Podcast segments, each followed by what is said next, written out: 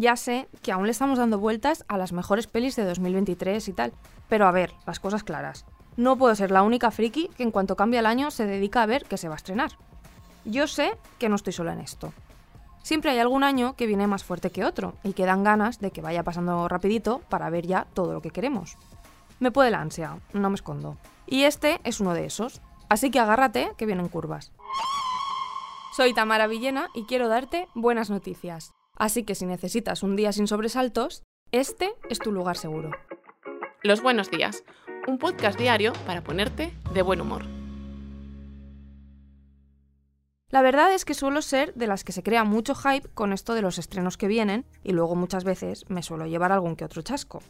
De hecho, pelis que no me llaman a priori la atención terminan siendo mis faves del año. Este 2023, por ejemplo, me ha pasado con Salzburg y con Anatomía de una caída, que cuando me enteré de que estaban en marcha dije, pues ok, y luego me han flipado.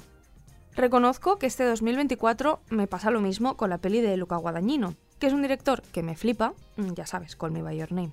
Pero su nueva producción, Challengers, que por cierto se estrena en abril, eh, de momento no me llama mucho, la verdad.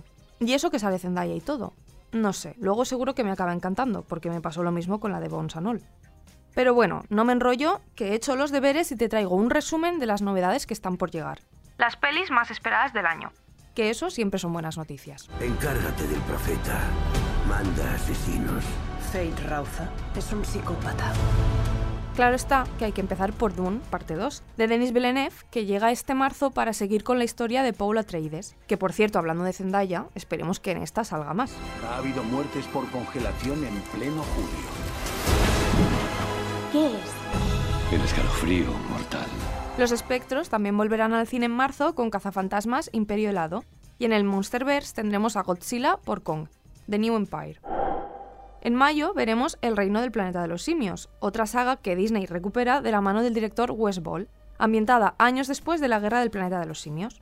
El mismo mes también llegará Furiosa, la precuela de Mad Max, Furia en la carretera, que dirige George Miller y protagoniza Anya Taylor-Joy. y caballeros! En junio, Keanu Reeves volverá a interpretar el mítico John Wick en Ballerina, una película situada entre la tercera y la cuarta de la saga y en la que también aparece Ana de Armas. You must first know the dancer, both angel and demon. Pero el 2024 será un año de segundas partes, porque se vienen algunas como Inside Out 2 en junio, Beetlejuice 2 en septiembre y la esperadísima secuela del Joker en octubre, Joker Folia Deus, o como se diga, lo siento. It is certainly tense. upset. Struggling. These are tough times. Un musical con Joaquín Phoenix recuperando su papel de villano de Batman y acompañado de la maravillosa Lady Gaga, que seguro que lo hace genial como siempre. Y sí, soy fan.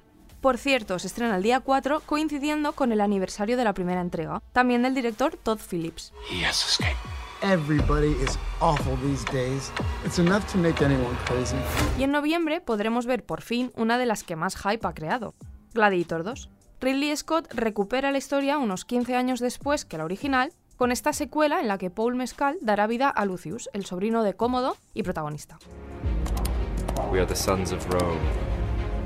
Let us show them what we're made of.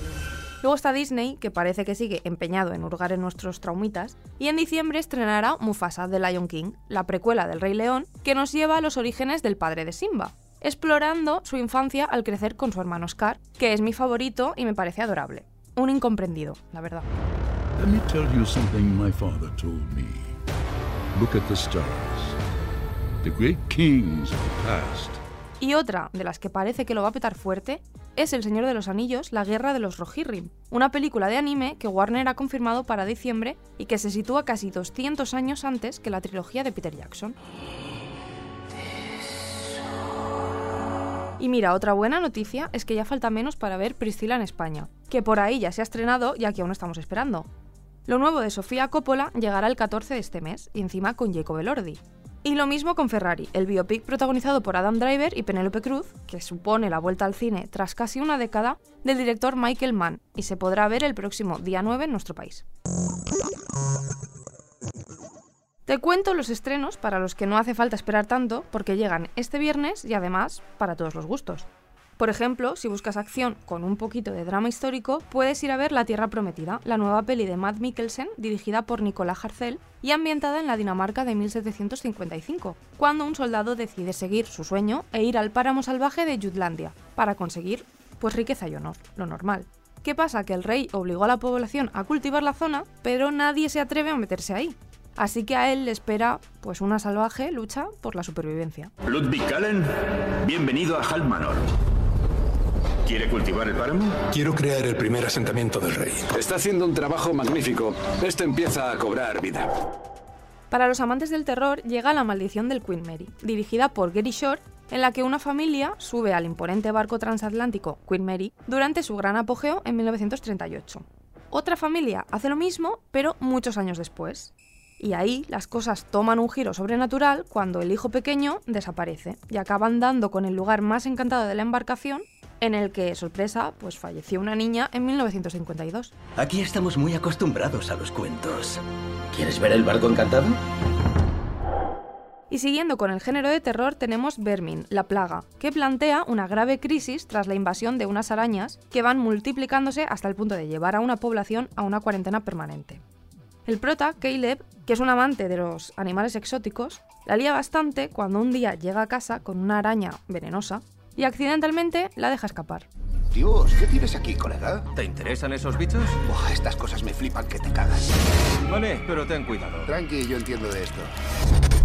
Te vienes conmigo a casa. Otra que llega es Argyll, un thriller de espías con mucha acción y toques de humor, protagonizado por Henry Cavill, que da vida a un superespía de fama mundial, creado por una introvertida y solitaria escritora para su serie de novelas. La cosa se descontrola cuando la trama de uno de sus libros empieza a ser pues un poquito real y se van revelando los secretos de un grupo internacional de espías. Además sale Dualipa. No sé qué más quieres. Espero que baile usted tan bien como viste. Solo hay una forma de saberlo.